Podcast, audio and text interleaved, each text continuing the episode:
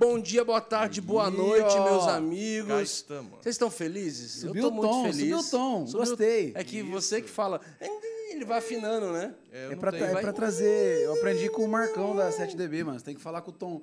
E aí, meus amiguinhos? Que aí parece que. Uau! Entendeu? Aham. Como mesmo você é mesmo agora eu estando com sono, parece que eu não tô. Parece que. Uh! Maravilhoso. Entendeu? É, É, isso. praticamente um radialista. É isso. Como é que vocês estão? Vocês estão bem? O Sabadão Estão Gospel, felizes? Sabadão Sabadão Gospel. Gospel. E ali o Vona. Exato, sou eu. Muito obrigado por estar aqui. Tá feliz? Eu tô muito feliz, porque ontem nós fizemos coisas maravilhosas aqui nesse estúdio. Fizemos. fizemos. Maravilhosas. Quem Temos acompanhou, história. Exato. Quem acompanhou, acompanhou. Quem Tá não dando- acompanhou, é. acompanha nas gravações que ficaram no YouTube. É.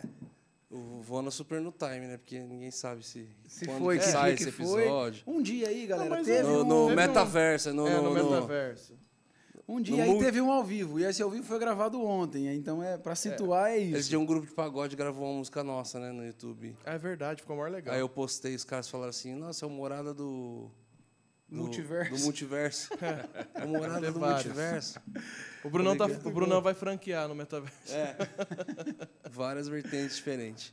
É, cara, estou muito feliz e hoje nós estamos felizes mais ainda, gente. Demais de felizes. alguém do, do nosso top ali da lista, né? Top. Quando a gente montou o projeto do podcast. Quem que a gente vai trazer? Quem que a gente vai trazer? Já Quem tava que a gente lá. vai convidar, assim? Já tava na- a, trin- a trindade ali do início ali, né? É, ele tava lá. É Antes, verdade. antes que tudo fosse formado. A trindade ali de Luciano Subirá, É, Pastor Josué Gonçalves, Leandro Barreto.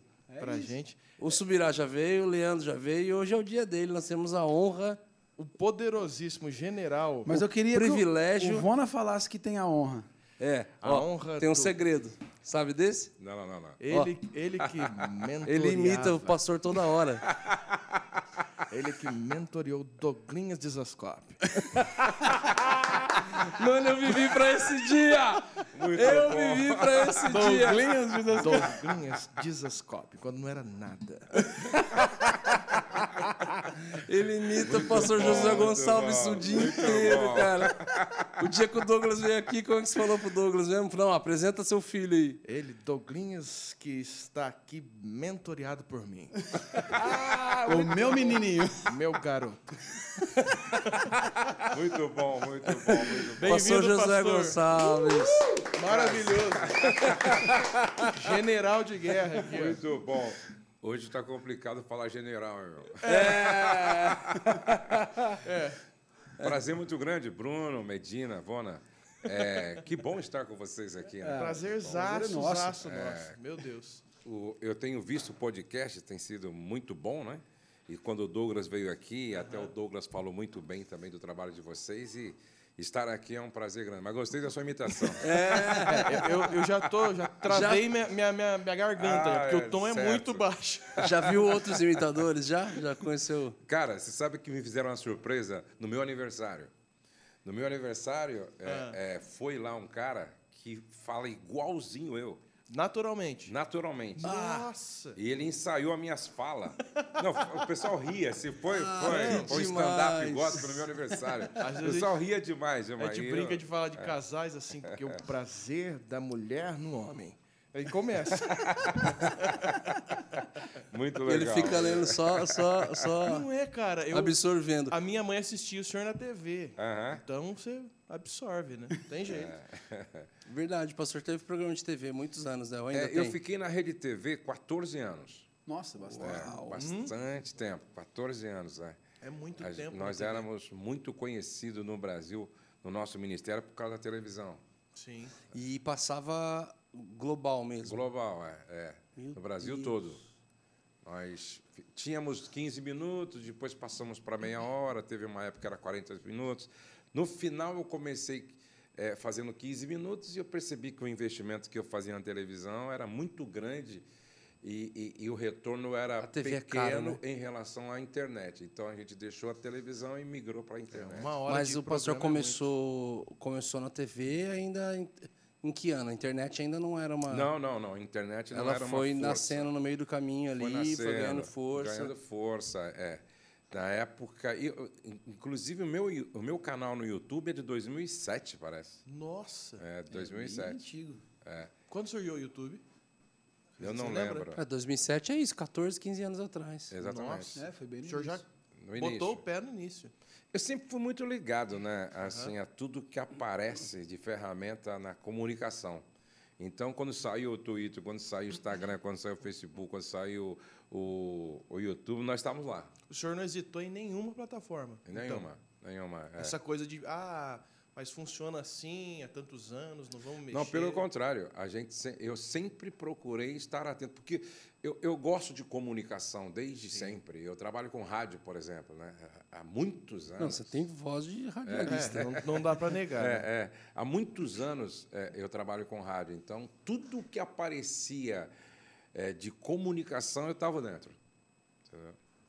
E o pastor é de, é de, de família já cristã, assim, evangélica, ou você foi o primeiro a se converter? Não, meu pai, família? meu pai era pastor. Meu pai era pastor. É, meu pai, meu pai, ele, quando eu nasci, meu pai já era, acho que presbítero, Uhum. entendeu? Assembleia, é, Da Assembleia? Assembleia de Deus. Meu pai morreu com 51 anos. Nossa, Morreu novo. jovem, Morreu jovem. novo, num acidente de automóvel. Ele ainda para um estudo bíblico de pastores e o carro dele se chocou. Na verdade, uma mulher foi ultrapassar um caminhão e pegou o carro dele de frente. Aí morreu ele e o vice-presidente da igreja. Ele era presidente, morreu o vice-presidente, mais um diácono. Meu Oh, Deus. É, E a mulher do carro também. Isso eu tinha acho que 18 anos de idade. Ali na região de Bragança mesmo, Foi Paulista? indo ali para Campinas, fui em Valinhos. Foi ali em Valinhos, ali, na Dom Pedro. Sim. É, foi ali. Puxa. Mas é, daqui a pouco a gente volta para... Eu queria saber a história do seu ingresso no ministério, como é Ah, que foi. ah. Mas, falando sobre a TV, é, foi uma adaptação, assim, porque já começou, não tinha, tinha essa questão de um produtor já do programa, para produzir o programa, ou foi na raça? Assim, Tinha. falou, não, gente, Eu vamos- contratei até um cara para me ajudar a produzir, mas quando o cara veio, eu sabia mais do que ele. O senhor já estava. Eu sempre fui muito curioso. Eu gosto de luz, entendeu? Eu, eu fui aprender a editar. Entendeu? é. nossa. Eu, eu, eu tenho uma sensibilidade muito boa para som, entendeu? Então eu conheço microfone, eu conheço mesa, eu conheço programas de edição. Aí o cara veio, eu falei, É o vulgo raiz, né, meus amigos? É. é, o cara não, não, não sabia quase nada. Eu O senhor falei, teve "Meu, que mentorear o cara. Não, isso aqui eu faço. Eu comprei duas câmeras e falei, não, isso aqui eu faço. O cara me cobrava, na época, tipo, 3 mil reais cada programa de meia hora. Na época, É era muito um dinheiro, né? altíssimo, Sensação né? térmica de 15 De hoje. 15. É, é, eu falei, não, não, isso aqui eu faço. Isso aqui eu faço. Aí eu comprei duas câmeras, entendeu? E, e comecei a fazer e deu certo. Aí eu montei meu estúdio, era um estúdiozinho bem pequenininho no meu escritório, e a gente fazia acontecer lá. Foi muito legal, muito legal. Eu e o Douglas, né? O Douglas me ajudava muito lá e tal. O Douglas Pequenininho. Pequenininho já. O Douglas sempre comigo. Eu lembro que eu lancei uma Bíblia. Teve um bom mentor, né? É, eu, eu lancei uma Bíblia em disquete. Né? Disquete. É, Eu nem disquete. sabia que existia um E ele era desse. pequenininho assim, ele ficava me ajudando a colocar os disquetes no computador. Não lembro da Fazendo história a engraçada, é, fazendo a cópia, né? Aí um dia ele colocou e falou: Ô pai, é pecado assim a gente namorar com uma menina não crente? Mas do nada, do, Do nada nada, ele do sacou. nada fazendo Do disquete de Eu, Bíblia. eu falei, por quê, cara? Ele falou, não, porque tem uma menininha na escola, ela é bonitinha, ela não é crente, pai, mas ela é gente boa. E, aí- Pequenininha assim. e ali saiu uma pregação. Você vai pegar assim. Cara, Muito bom. Era muito bom assistir os Cara, o, programas. O Douglas, ele me fez rir bastante. É. Quando eu, eu saí da empresa... eu Histórias do Douglas, a gente eu, não- Eu não trabalho sabia. numa empresa, né, na COFAP. Aí eu saí para trabalhar tempo integral na igreja. Bom, já que eu estou de tempo integral na igreja, eu achava que eu tinha que orar 5 horas da manhã com a minha esposa e com meus filhos. Ah, meu Eles adoravam. Aí você imagina. Todo mundo eu- dormindo, todo mundo cinco dormindo. horas da eu manhã. acordava a Letícia e o Douglas 5 horas da manhã. Daí a gente ia pra sala e eles assim, dormindo assim e tal. Ficava Pô, maluco, orar e criançada. tal, né?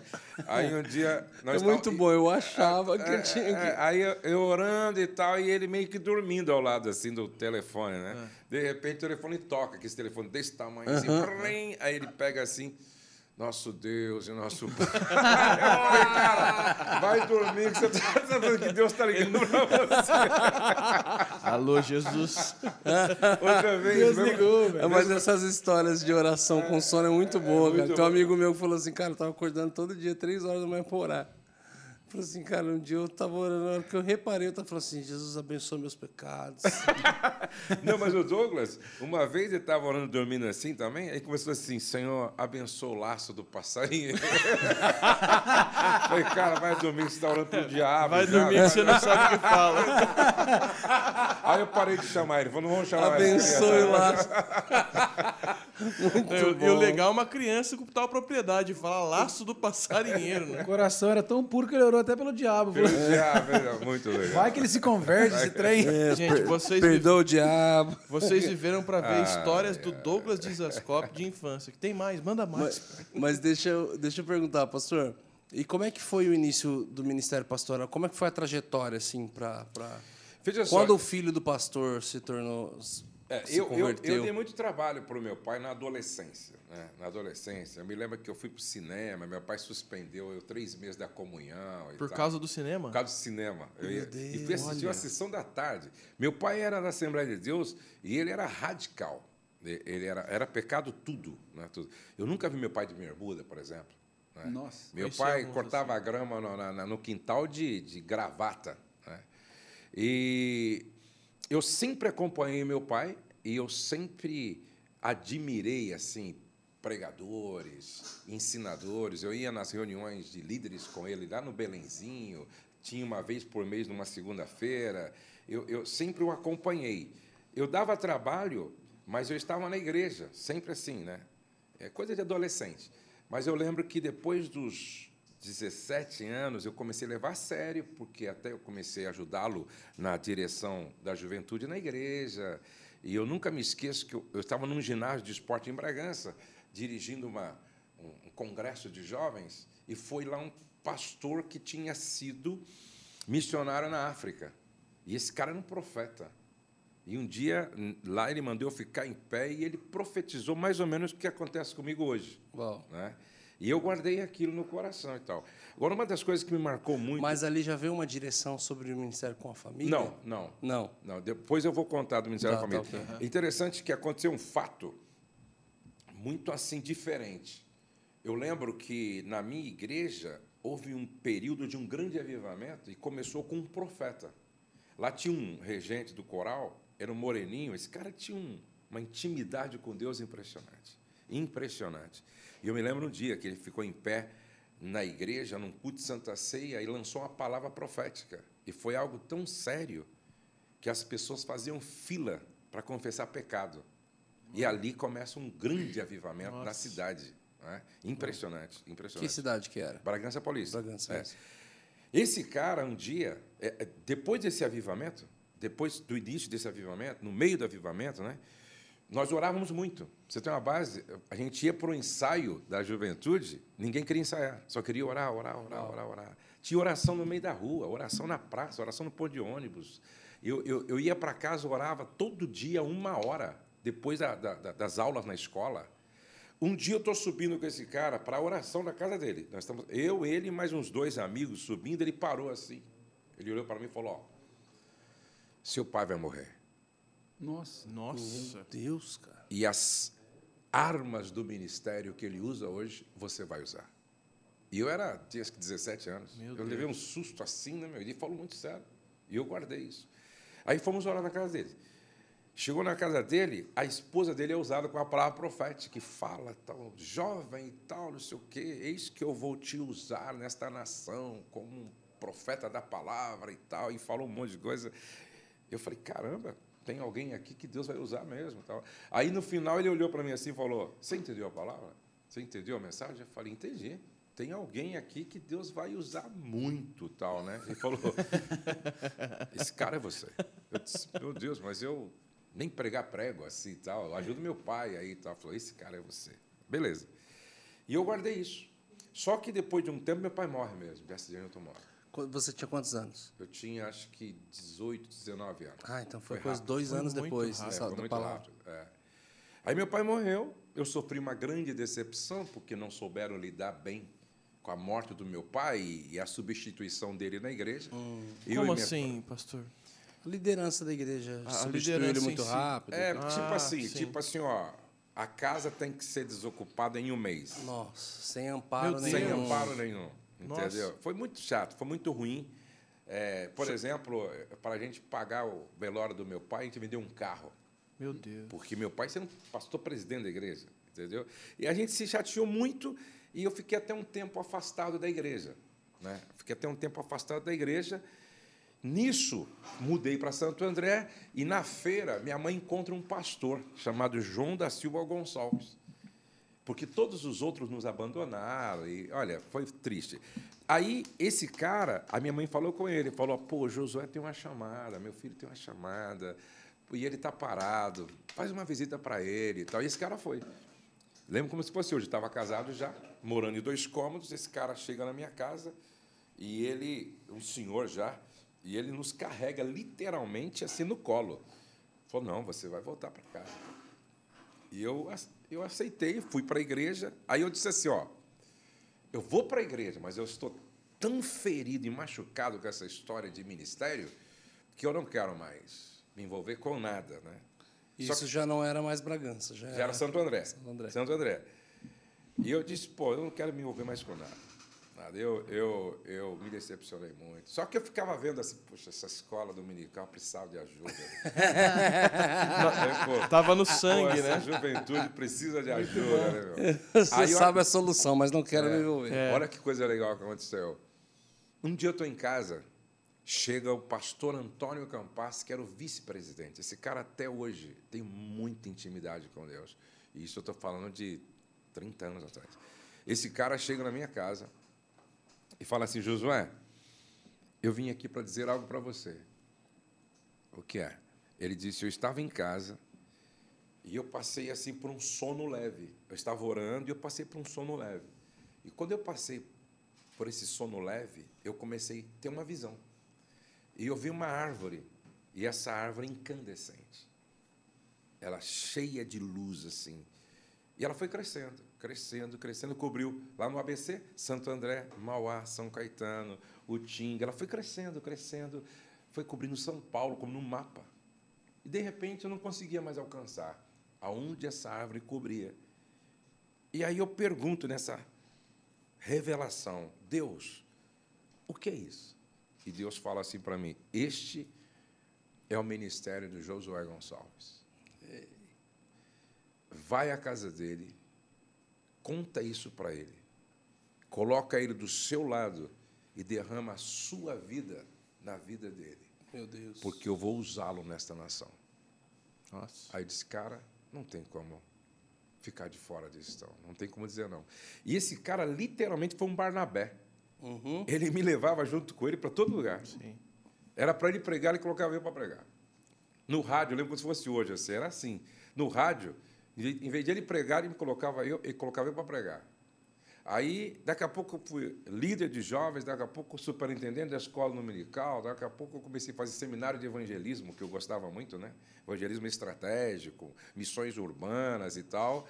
Só sei que a partir daí ele começou a me projetar, me projetar, me projetar, e começou a colocar para frente, e não parei mais. Uau. Não parei mais. Aí foi. Que aí você favor, falou da né? família.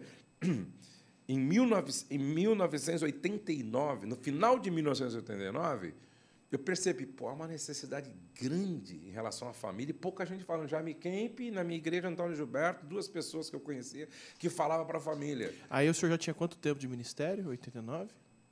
Eu acho que eu já tinha uns 4, 5 anos. Cinco é, anos. De ministério. Eu vinha falando muito de missões, missões, Aham. falei evangelismo, é, é, seminários e tal. Aí, em 1980, final, dezembro de 1989, brotou no meu coração, ali no final do ano, pô, vou começar a fazer um trabalho com família.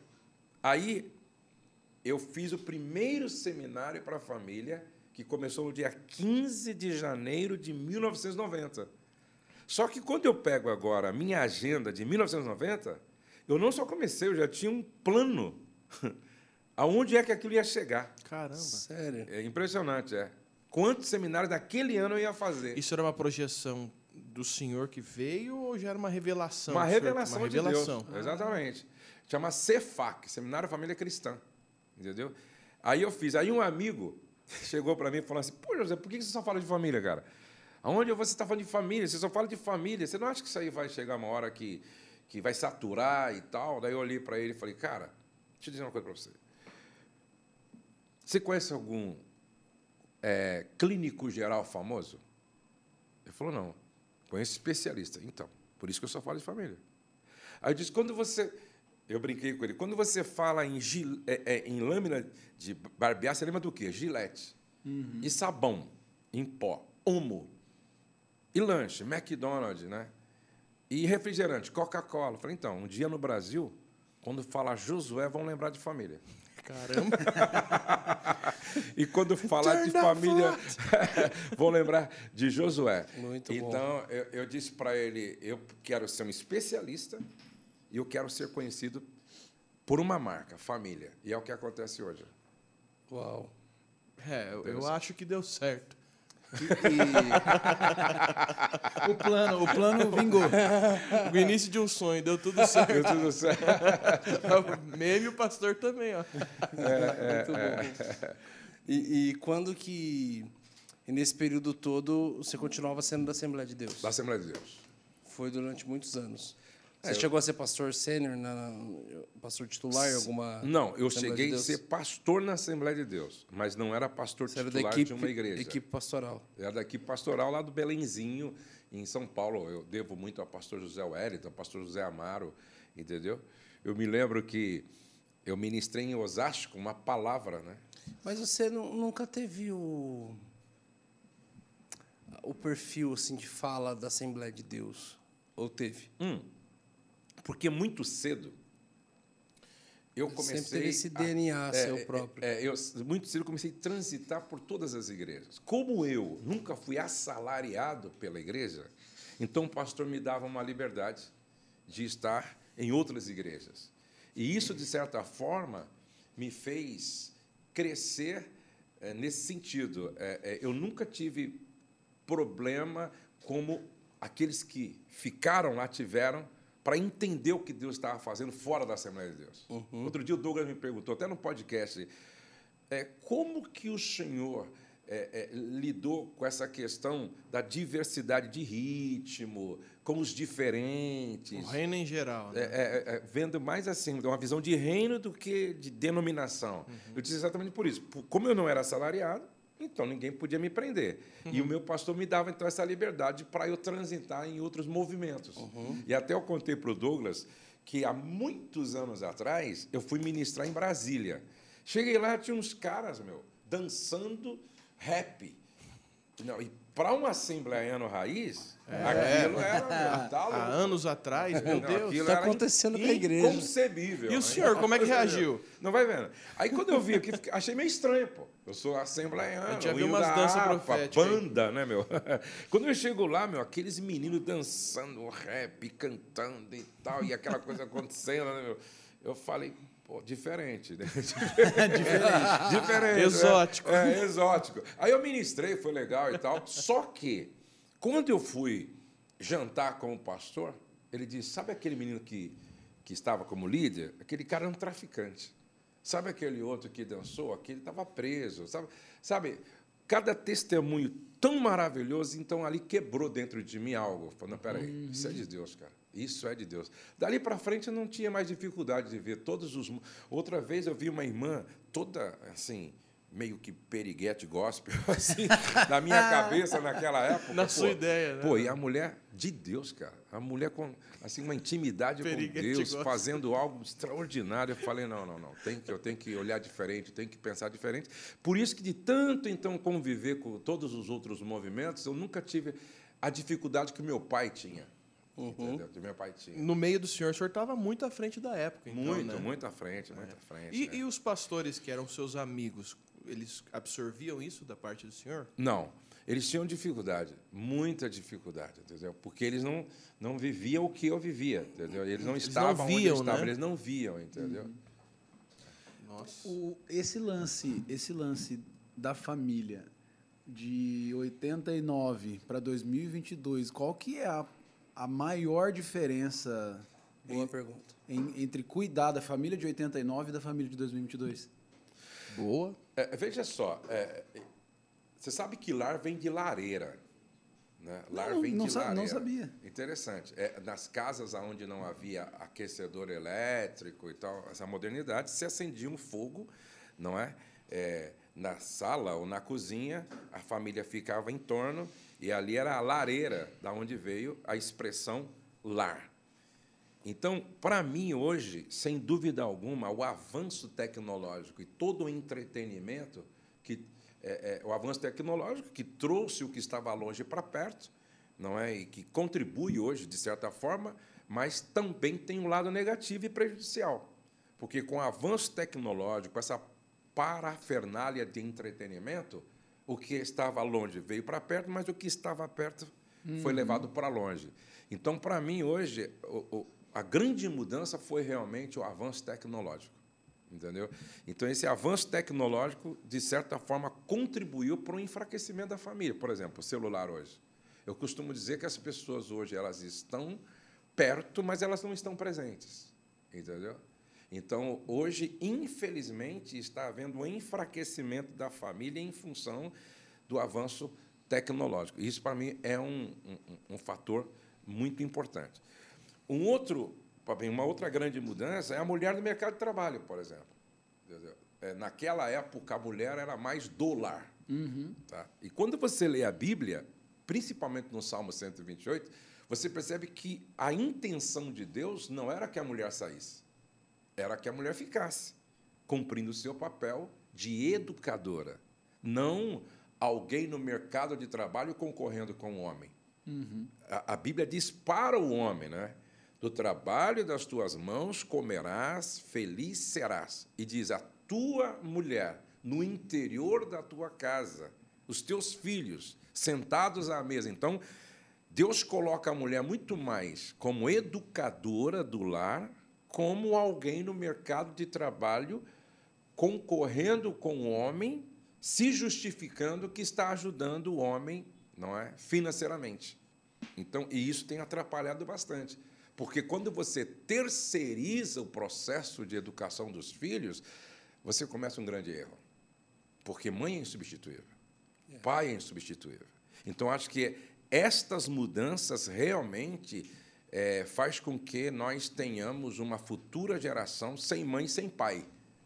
E aí é, é o trágico, é o trágico. Mas é possível, o senhor acha que é possível ter uma mãe ativa no mercado do trabalho e educadora, alguém que se desdobra dessa maneira? Ó, é possível, mas é muito difícil. Porque você. Trabalho em dobro. Né? É, o trabalho em dobro. Você imagina, uma mulher que trabalha fora, certo? Oito horas. Aí ela pega a criança em algum lugar, vem para casa. Só que as demandas da casa são muitas. Sim. Entendeu? Mesmo que ela tenha uma, uma colaboradora, as demandas da casa são muitas, certo? E fora isso, ela tem que os papéis são diversos, né? Ela já é, ela é mãe, ela é esposa, certo? Aí ela vai para o trabalho, aí ela é uma profissional, lá seja liberal ou não, lá fora no mercado de trabalho. Aí ela tem a igreja, na igreja, às vezes, ela exerce uma função, aí tem algumas são líderes de célula. Cara, isso é complicado. Tanto é que no Bar Mitzvah ali, na cultura judaica, né? Com 12 anos, 13 anos, né? Que a criança ali se torna responsável agora. é, a partir dali ela começa a andar com o pai, né? Para aprender a profissão do pai, porque todo esse tempo antes ele teve muito mais próximo da mãe, pegando os valores, valores bíblicos, valores de vida, a educação e tudo mais, e a partir dali, desse lugar de responsabilidade, começa uma caminhada mais com o pai, aprendendo a profissão da família. E por aí vai, né? Então, na cultura judaica, a gente vê isso acontecendo, né? Exatamente. Porém, a mulher foi para esse lugar por causa da... da, da ah, N fatores, né? Uhum. Mas também, quantas mulheres, né? Dentro da própria igreja, a gente conhece que foi abandonada pelo, pelo marido e teve que ir para esse lugar, né? Eu cresci numa casa disfuncional. Aham, Eu cresci numa casa é, cheia, com mães solteiras, né? Assim, minha mãe, minha tia, minha minha avó, porque meu avô abandonou minha avó com os três filhos Meu Deus. e ela teve que se virar, ser pai e mãe de três É, muito- criou os três. Muitas então, tipo, mulheres estão no mercado de trabalho por necessidade, a gente Exato. reconhece, não é por necessidade É. mesmo, né? Algumas não. É, Eu me lembro que eu li alguma coisa de uma, eu acho que de uma diretora executiva, se não me falha a memória, da HP. E o marido também era um, um executivo. E os dois ganhavam milhões de dólares por ano. E eu me lembro que ela, ao levar o os dois filhos para a escola, ela viveu uma situação na escola que, quando ela chegou em casa, ela chamou o marido e falou: se eu sair da empresa para ser do lar, educadora, você assume tudo? Ele disse: pode sair. Olha só, ela abriu mão Nossa, uma executiva. é, de uma de uma função onde dava a ela status, dava a ela muito dinheiro para assumir a responsabilidade de mãe. E o marido assumiu a responsabilidade geral de provedor. Então, eu questiono quando muitas vezes a mulher pode ficar em casa fazendo bem o seu papel, certo? Bem o seu papel de educadora e pode até de repente fazer uma atividade que não não tome tanto o tempo dela, mas ela prefere estar no mercado do trabalho, às vezes concorrendo até com o marido, como se isso fosse muito mais importante do que ser educadora. pô. Existe muita concorrência hoje, né? É interessante que outro dia minha netinha falou assim para Val: Ô mãe, Joquebede só foi mãe de Moisés? "Não, só mãe de Moisés. Só nada mãe de ma- mais Moisés. importante Só mãe de Moisés. É. Só, só, só isso. Não era gerente de isso. lugar nenhum, É, né? Gerente da Casas Bahia. É, exatamente. Só isso. O pastor falou uma coisa muito interessante. Estava numa conversa com um amigo esses dias. A gente estava conversando sobre a tentação, né? No jardim, como é que foi. É, e a tentação envolvia: se você comer disso, você vai ser igual a Deus. Aham. E quem Deus é? Onisciente, onipresente, onipotente. Uhum. Então a gente fala, e dali a gente sabe a história toda, o contexto para onde vai parar. Mas a verdade é que hoje nós temos, todos nós estamos na mão com, uma, com um aparelhinho que a logo dele é um, um, um fruto mordido Maçã. que te dá autonomia de é, poder fazer quase todas as coisas que você quiser está aqui. Quero fazer um cálculo, está aqui. Quero fazer um vídeo, está aqui. Quero postar em tal lugar, está aqui. Quero fazer um texto, quero escrever um livro, quero ligar, quero, quero pagar uma conta, quero gerar um boleto. Semi-onipotência. Eu posso fazer, sim, todas as coisas ao E, de alcance, certa forma, alcance daqui. É, é, Está onipresente. onipresente, É. porque, beleza, eu quero olhar agora tal lugar. Estava conversando ontem sobre metaverso. Muito. Aí o cara falou assim: não, a cidade mais legal que eu fui, ela tem poucos mil habitantes, tem 60 e poucos quedas d'água e já tem ela no metaverso. Você consegue colocar o óculos e andar pela cidade toda sem estar lá. A gente consegue entrar e ver Exatamente. em 3D e você pode, você consegue estar e você sabe de todas as coisas também. Então, é, É. você consegue. O Google está aqui, você pesquisa, você faz Make pesquisa que sense, você quer. né? Ou seja, a gente vê que o plano não mudou, né? Sim. O plano continua isso. Eu estava conversando isso com um amigo, ele falou assim, Brunão, então por isso que o maior zelo da minha casa, da minha família, está em cima disso aqui. Da Exatamente. gente realmente, ó, todo mundo aqui, coloca ali para o canto e vamos ser gente, vamos ser família. Porque realmente isso tem colaborado para a gente aproximar quem está longe e afastar quem está perto. Né? É, exatamente. É, Eu, eu tenho uma casa de restauração de casamentos. E eu recebo quase toda semana é, de 20 a 30 casais se separando Nossa. nesta casa. E um dos desafios, é, é, eu dou uma palestra para eles, uma reflexão rápida só sobre o valor da mesa. Que eu digo que a mesa precisa ser o centro das emoções de um lar. E se você prestar bem atenção na Bíblia, é, tudo acontece em torno da mesa. Entendeu? Tudo acontece. Por exemplo, quando Jesus foi restaurar Pedro, ele prepara uma mesa. O Salmo 23, preparas uma mesa na presença dos meus inimigos. Lá no tabernáculo, tinha a mesa dos pães da Os pães presença. da presença. Quando foi que Jesus se revelou para os discípulos a caminho de Maús? Na Na, mesa. mesa. Então, a mesa é lugar de revelação, é onde Deus se revela a nós. Tudo que o diabo quer é tirar a mesa da família. Entendeu? Por quê? Porque sem a mesa não tem comunhão. A comunhão acontece em torno da mesa. A mesa é um lugar pedagógico, a mesa é um lugar onde Deus se revela, a mesa é um lugar de, de aprendizagem. Me... Eu, eu, sempre digo para as pessoas que a mesa precisa ser. É, sentar à mesa precisa ser uma tradição dentro da cultura de uma família saudável.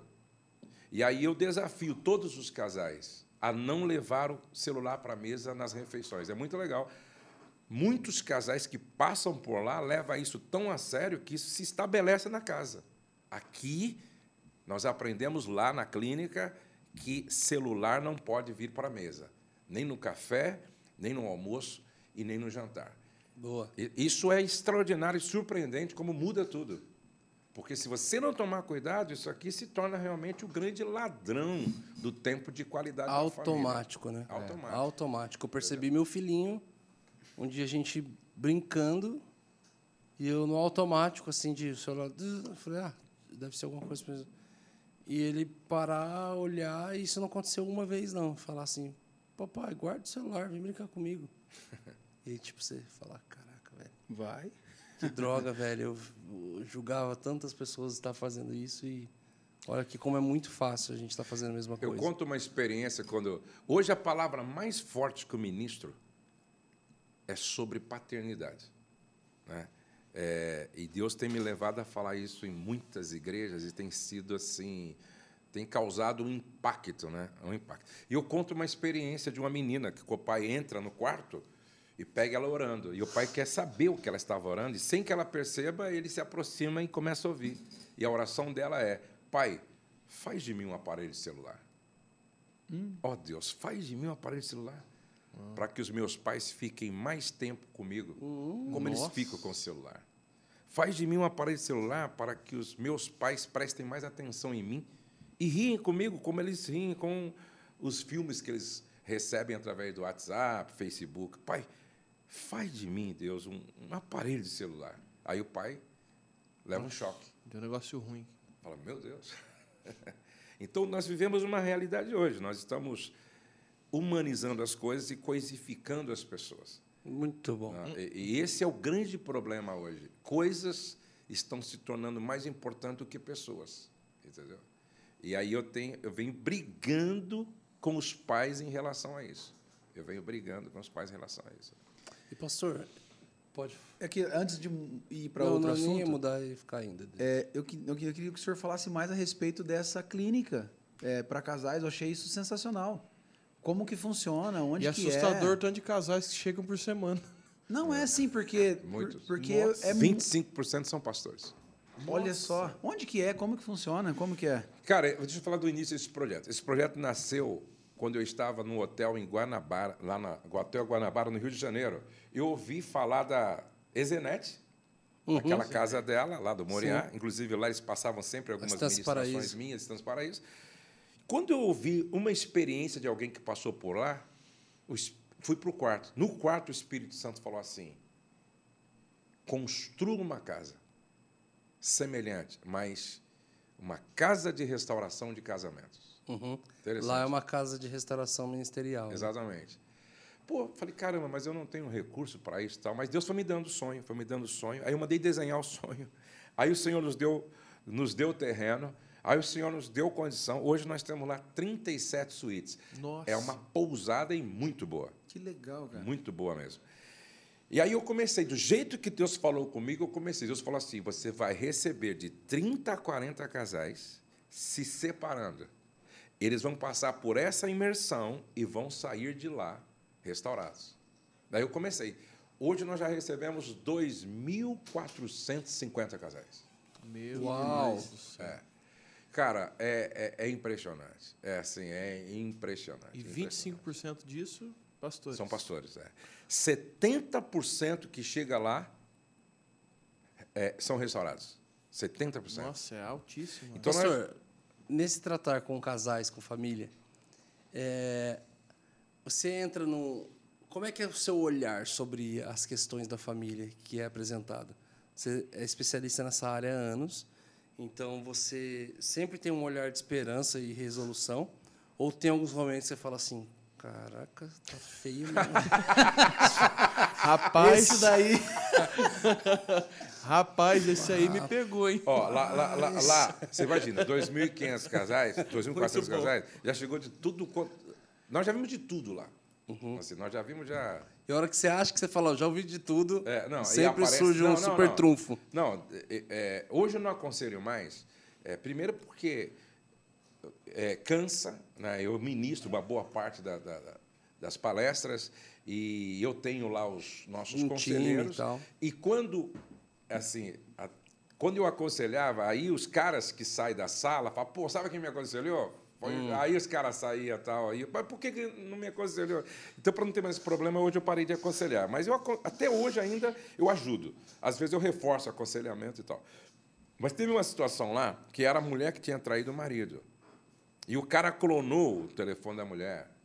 Então ele tinha todas as conversas do amante. Era um rolo, não é? Sério mesmo. Esse caso, eu fiz maior investimento, nós fizemos um bom trabalho e tal.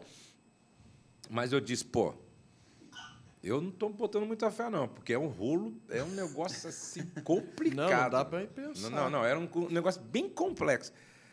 Aí voltaram para casa. E lá tem sete tarefas que eu dou para casa, tem todos uns vídeos para assistir. Depois os meus conselheiros fazem o acompanhamento pós. É um negócio muito legal. Cara, você acredita que uns três anos depois eu recebo um- uma mensagem no meu WhatsApp. Pastor, estou mandando um casal para aí, eu queria que vocês dessem a mesma atenção que deram para mim. Aí, quando eu vi, era o cara. Falei, manda uma foto para ver se eu reconheço vocês. Quando ele me manda a foto da família, era o cara. Eu falei, meu, como é que vocês estão? Não, nós estamos restaurados. Vivendo o melhor momento da nossa vida. Olha. Agora eu estou patrocinando casais para ir para aí. Glória a Deus. Que louco! Não, meu. Outro dia, um- vários pastores ligaram para mim. Pastor, ajuda esses caras. Falei, quem que é? Não, esse casal de pastores. E- e Quem olha não tem jeito, pastor. É, não tem jeito mesmo, não tem jeito. Mas o pessoal fala que aí é terra de milagre, vou mandar para você. Fala, vê se eles querem vir. Aí até eu mandei um áudio e tal. A esposa tinha se envolvido com um macumbeiro. Mano de Deus. Assim, e apaixonada até o talo, assim, né? E foram para lá. Cara, ali realmente eu falei, aqui, meu irmão, se Deus fizer isso aqui... ele- depois vai É os dias, é os dias é- de Ezequiel, não, ele né? faz qualquer coisa. É os dias de É, Ezequiel é, 37. E aí, acaso eu posso eu fazer alguma coisa? Eu falei assim, ah, Deus, você que sabe. Quem sabe? É, é. Dá Aí, seu jeito. Cara, Né? foram. Você que sabe, solta da minha essa daí. Passaram pela imersão. Uau. Eu levei os dois no meu quarto. E Deus, sabe, cara, é, outro dia um cara falou assim para mim, um cara desse tamanho assim, falou: pô, pastor, toda vez que eu estou perto de você, eu tenho vontade de te abraçar. Você carrega uma unção paterna. Eu disse: que legal, meu. E realmente, toda vez que está perto de mim assim, ele me abraça, né? E aí eu abracei aqueles dois como pai mesmo, assim. E eu dei uma palavra para ela. E quando ela saiu, ela falou para ele: pô, eu acho que tem esperança para mim. Ela falou para ele. Só que ela foi embora ainda engatada com o cara. Aí eu falei: volta, volta para servir aqui. Posso? Posso. Ela voltou para servir, lá ainda servindo e ainda falava com o cara, com o outro e tal. Aí foi embora, aí passou uns 40 dias, o cara falou assim para mim, pastor, estou indo embora de casa, vou pegar meus filhos e vou embora, porque não tem jeito. Eu falei, vai embora, meu, vai embora, esse choque vai ajudar. E ele pegou os filhos e foi embora. Você acredita que depois de uns 50 dias, a ficha dela cai? E ele me chama, pastor, ela está querendo falar comigo, ela tá, caiu a ficha, ela está querendo ajuda. Eu falei, deixa eu falar com ela. Daí eu falei com ela, percebi realmente o coração dela assim, querendo resolver e tal. Você acredita que esses caras hoje estão restaurados, é, servindo ao Senhor na igreja Olha aí. e completamente curados? Meu Deus. Curados. Não, lá tem cada testemunho lá, vocês têm que ir lá. É muito lindo. Uau. Tem um testemunho lá que, que a Karine dá, impressionante. Eh, Eram pastores, fizeram o que fizeram com, com os meus pais, jogaram para fora, sem assistência, sem nada. Ó, casa, queremos casa, queremos o carro e tal, e uma voz na cabeça da mulher. Para você não tem mais jeito, não, meu. se mata. Crianças, vergonha, a igreja de Deus Costa, tal, se mata, se mata. E ela preparou tudo para se matar. É, ela ia se jogar, acho que do 12 andar. Meu ela preparou tudo direitinho e tal, falou: é hoje. Aí ela pegou o celular, escreveu uma carta para os filhos, uma carta assim para os filhos de despedida. Deixou o celular assim, uma hora da manhã, tudo escuro. Ela abre a janela. E ela até brinca que ela se arrumou porque ela falou: não quero morrer assim de qualquer jeito. O pessoal tem que me pegar pelo menos com uma roupa legal. Aí, quando ela vai se jogar assim, ela ouve uma voz. Abre o YouTube. Ela, que YouTube? Que isso? Estou ficando louca. Ela vai pular de novo. Quando ela vai pular, essa voz mais forte. Abre o YouTube. Ela, pera- peraí. Ela pegou e abriu. Quando ela abriu o YouTube, eu não tinha visto, procurado nada disso. Quando ela abriu o YouTube, parece eu. Meu Deus. Entendeu? Lidando com as feridas do adultério. Ela falou, não. Aí que arrepiou eu. Ela falou, não, não. Até os cabelos. Não pode ser. Ela senta e começa a ouvir. E eu começo a falar.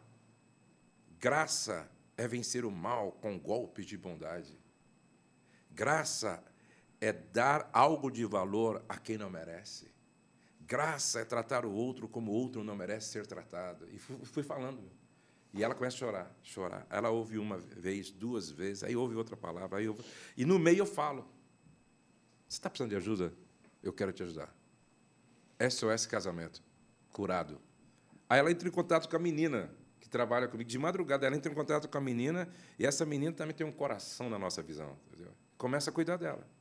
Ela, mas eu não tenho dinheiro para ir aí. A menina convida ela para ir no SOS. Não, mas não tenho dinheiro. Falou, não, mas eu, eu vou pagar para você.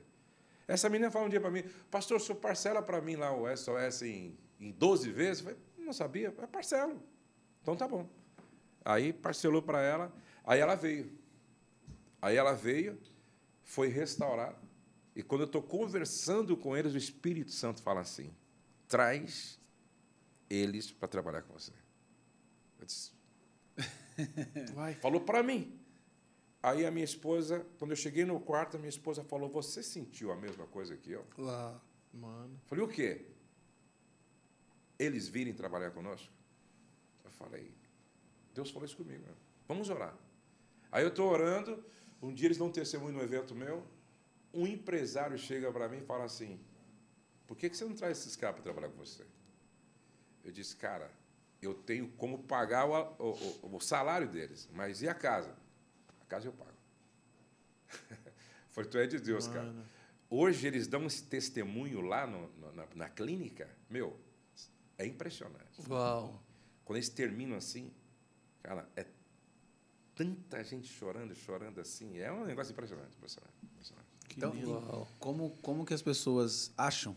É, tem um site, É se colocar lá assim, ó, casamentocurado.com.br. casamentocurado.com.br. É, casamentocurado.com.br tem lá o site, a pessoa se inscreve. E tem, como são poucas vagas, tem que ser Uhum. logo, Agendado. né, agendado e tal. Mano, tem, uma problema na vida, todo mundo tem. Finanças, emoções, igreja, liderança, amizades, pessoas, traições. Se decepcionam, decepcionam pessoas. Mas é, como tem gente mal casada, né?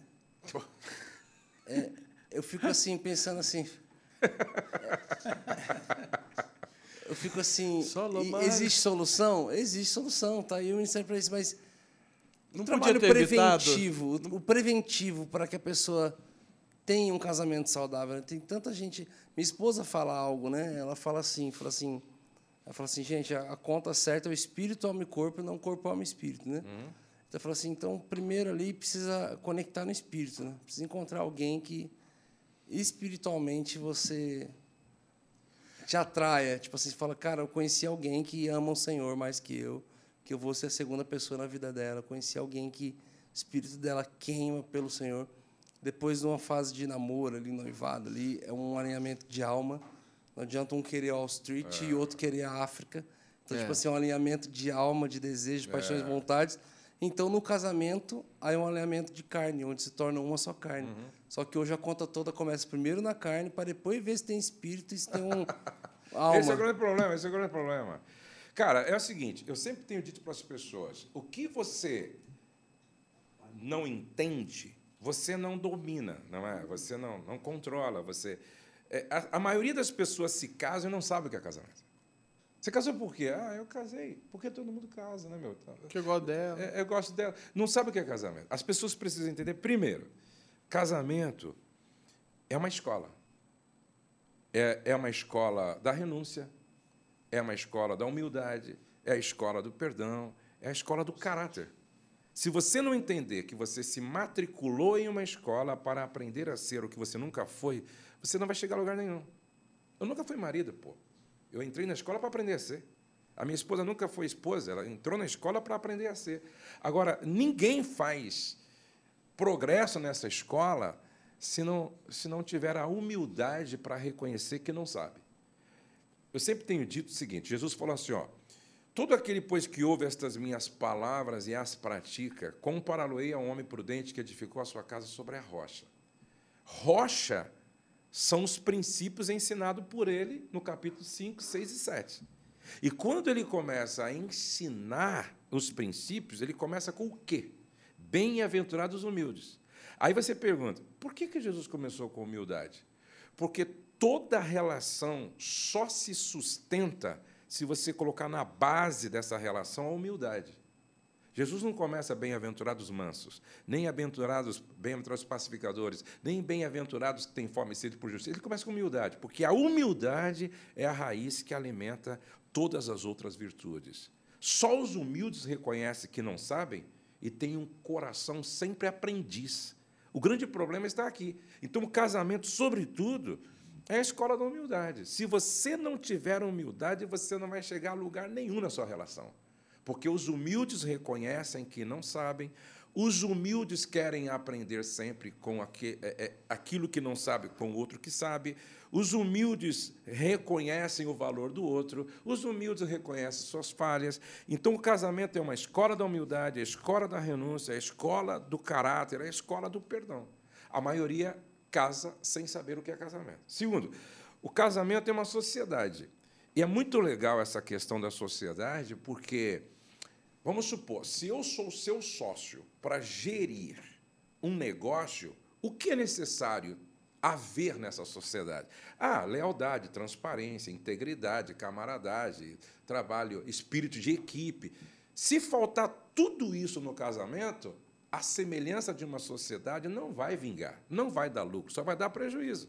Então, assim como eu preciso de tudo isso para que a sociedade lá fora dê certo, o casamento é uma grande sociedade, é uma sociedade para gerir um grande negócio, que pode dar lucro ou prejuízo, dependendo de como os dois, certo, administram essa sociedade. Casamento é uma chamada para servir, pô. Eu não casei para ser servido, eu casei para servir. E, e se não houver esse espírito, não se chega a lugar nenhum. Casamento é uma construção, casamento não vem pronto. Casamento se constrói. E o grande problema é que a maioria começa a construção sem um projeto. Sem projeto, você vai construindo algo semelhante a uma casa na comunidade. Ela, ela serve? Serve, mas não é funcional. Não é bonita, não é segura, não inspira ninguém. E o que seria um projeto para uma família? Veja só, eu penso que quem tem um projeto planeja.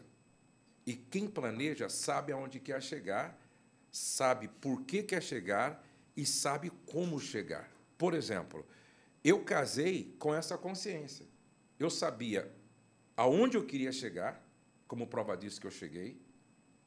Eu sabia por que eu queria chegar e sabia como chegar. Uhum. A maioria não sabe. Agora, se você quiser saber quais são os detalhes desse projeto, você tem tem que ir para a palavra de Deus. Porque a Bíblia nos ensina como você desenhar o seu projeto de vida. É porque enquanto você, o pastor estava falando isso, eu fiquei aqui me perguntando, né? Falei, uau, se o padrão de projeto for pessoal para cada família, vai ser um projeto para todo mundo, né? Tipo assim, todo mundo vai planejar o quê? Cara, a gente quer uma casa própria, grande, é, carro para o esposo, para a esposa, para a mulher, para todos os filhos, faculdade para todo mundo, uma casa na praia, uma no campo. é o, pra- é o- tem um sonho americano? tipo sonho assim, o americano. então o projeto vai ser esse. Aí, aí ao mesmo tempo que eu- você falando, eu fiquei assim pensando, me vinha latente assim, ó. Não se amolde ao padrão desse mundo. Eu Exatamente. falei assim, bom, o padrão do mundo é esse. Aham. Aí Deus vem falando, gente, não se amoldeis a esse padrão. Então eu falei assim, então qual o verdadeiro projeto para a família? Enquanto eu me perguntava, você acabou respondendo. Exatamente. Assim, você precisa ir para a palavra e saber palavra. qual é o projeto que ele tem para vocês. Por exemplo, é, é, quando eu falo sobre projeto, tem uma palestra que eu dou comparando o casamento a uma casa. A cozinha nos fala de serviço.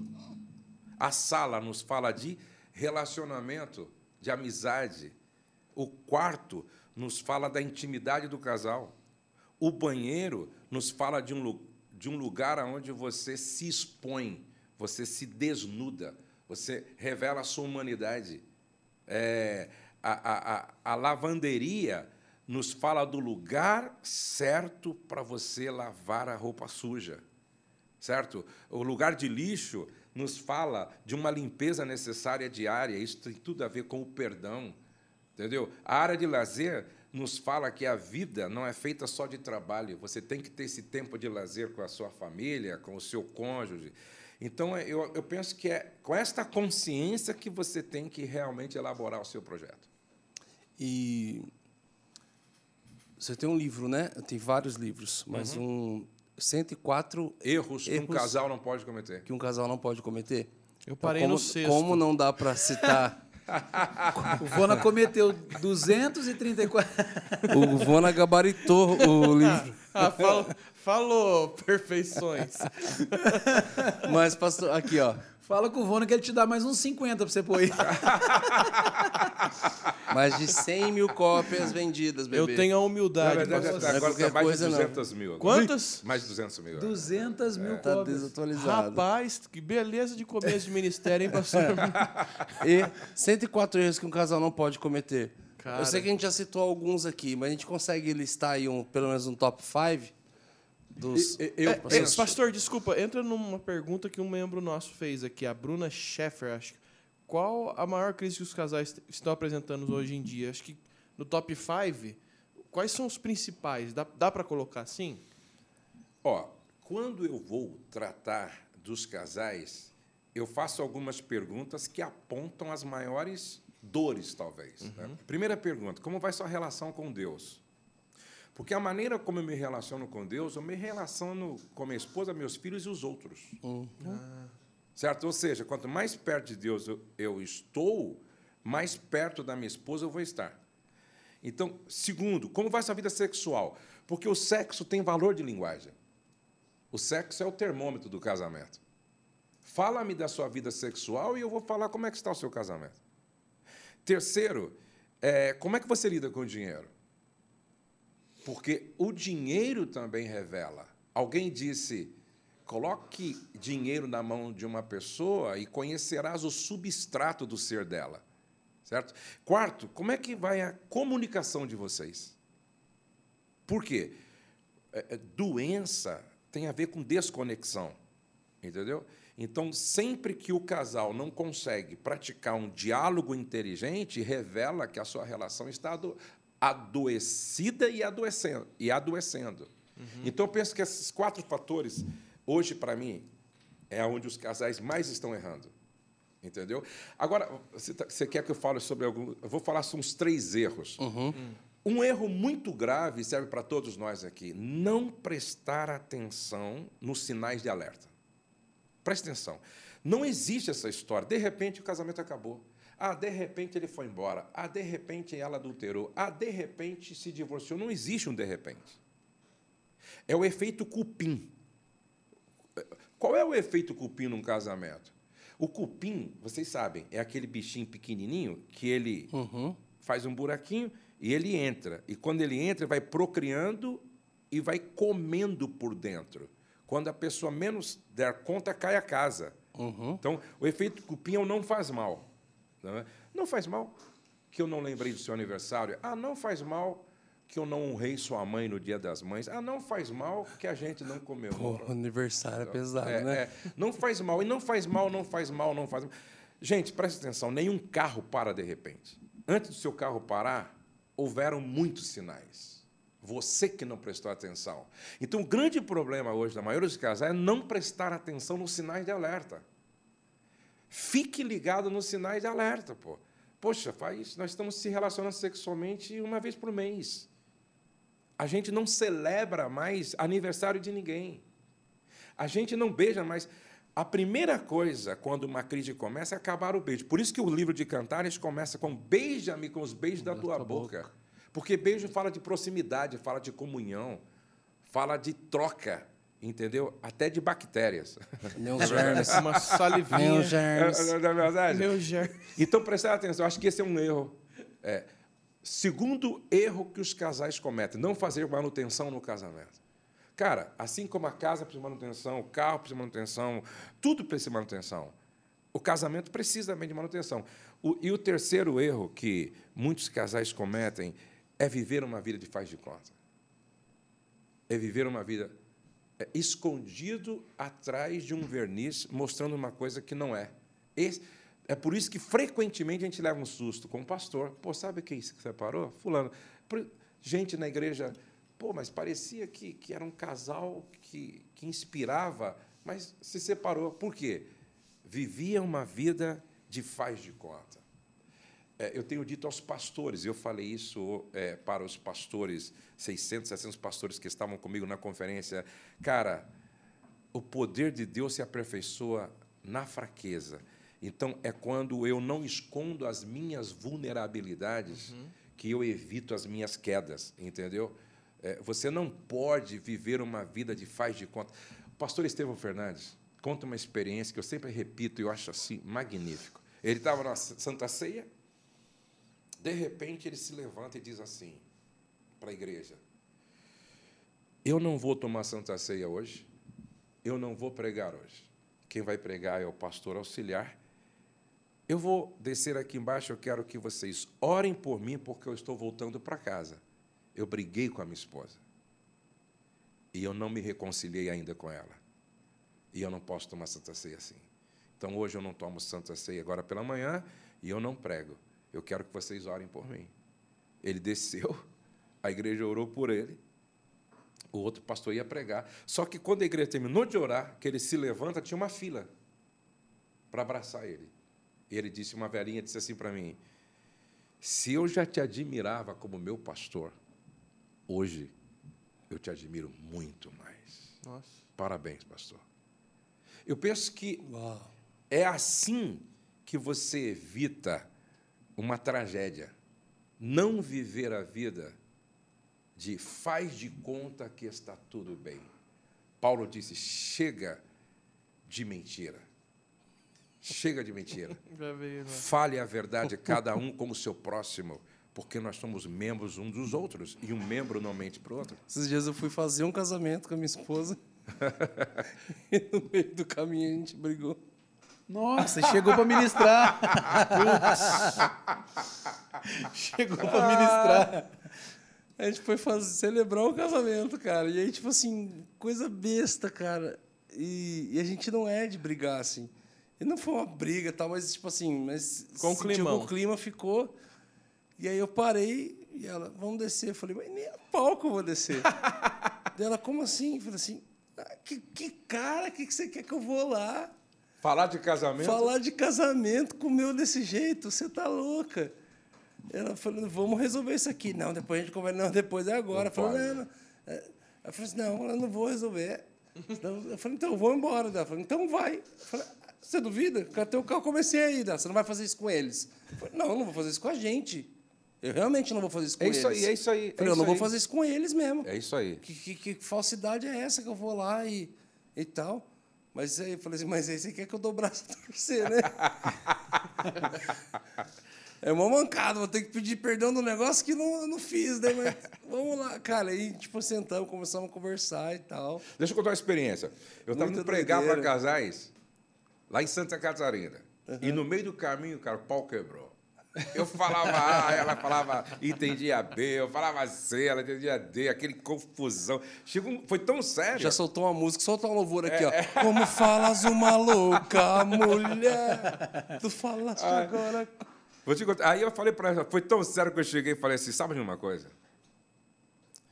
Me deixa no aeroporto e volta para casa. Porque não tem como a gente prosseguir assim, meu. Ela falou: não, eu vou com você. Ainda vou sentar lá na frente. Pra ver você falar sobre como o eu ia marido falar tem que de ser. família, cara. Três Quero dias eu ia pregar. Ela falou: não, eu quero ver, ainda vou sentar lá com o meu bloco de anotação. Vamos ver o que você tem pra falar, o bonzão. Muito bom, cara. Aí chegou no hotel, eu falei, Rosê, vamos conversar, pô, não pode, vamos, vamos trocar uma ideia. Aí a gente trocou uma ideia e, e eu pedi aquele perdão meia boca para pregar, entendeu? Aquele, aquela desculpa meia boca assim para É que pregar. ele foi mal, né? É, é. Foi mal. né? Aí, aí, beleza, fui lá, preguei, mas foi difícil pregar, cara. E- e- eu e minha esposa se dá muito bem. Aí ela sentada assim, olhando pra mim assim, meu, e eu pensando, o que que tá passando pela cabeça dela? Fariseu. Parecia. Ah, aí eu preguei e tal, beleza, foi legal. E a gente. gente, a gente também sabe disfarçar bastante, a gente sabe disfarçar. Aí, beleza, ministrei, vamos, voltamos para casa. Na segunda-feira, minha esposa não é de falar, ela é de escrever. Ela escreveu um jornal para mim assim no WhatsApp. Um artigo Quando eu, li, científico. é, quando eu li assim, eu falei, Jesus, tô mal, tô mal, tô mal, tô mal. Aí eu li e escrevi uma frase assim, ó. Entendi, me perdoe, não vai acontecer mais. Beleza. Cheguei em casa, tá, tá legal, dormi e tal. No outro dia, terça-feira, pela manhã, eu acordo. Ela acordou também. Ela falou, você pensa que está tudo bem. Eita. Eu te escrevi um jornal, pô. E você me manda uma frase? você não tem juízo? Falei, cara, tá mal mesmo, hein? Falei, Rose, é o seguinte, não estou com pressa hoje. Eu posso ficar um pouco mais aqui na cama com você hoje. Vamos fazer o seguinte. Eu vou te dar liberdade. Diga para mim tudo que em mim te chateia. Nossa. Pra que, que eu dei a oportunidade pra? Tá bom. Agradeço a oportunidade em nome de Jesus. Vamos começar. Rapaz, essa mulher tá falando na minha orelha até hoje, gente. Vamos Meu, lá. a lista era grande. Eu, nem eu sabia que tava tão mal daquele jeito. E, cara, é interessante que todo mundo deve olhar de fora falar, É. não, é o pastor Josué É. ele cuida de casais. Não é possível que tenha brigas assim. Exatamente. Desentendimentos. Não tem como, né? Cara, mas é muito legal isso, porque aí eu dei a ela a oportunidade de falar coisas que eu precisava saber e não sabia. Ela falou, vamos supor, uns 12 itens. Nossa. Eu falei, cara, tem coisas aí que eu nunca imaginava.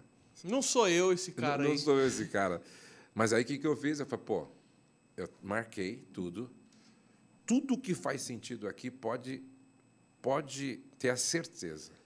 Não vai acontecer mais. E eu vou melhorar nessas áreas aqui, pode ter certeza.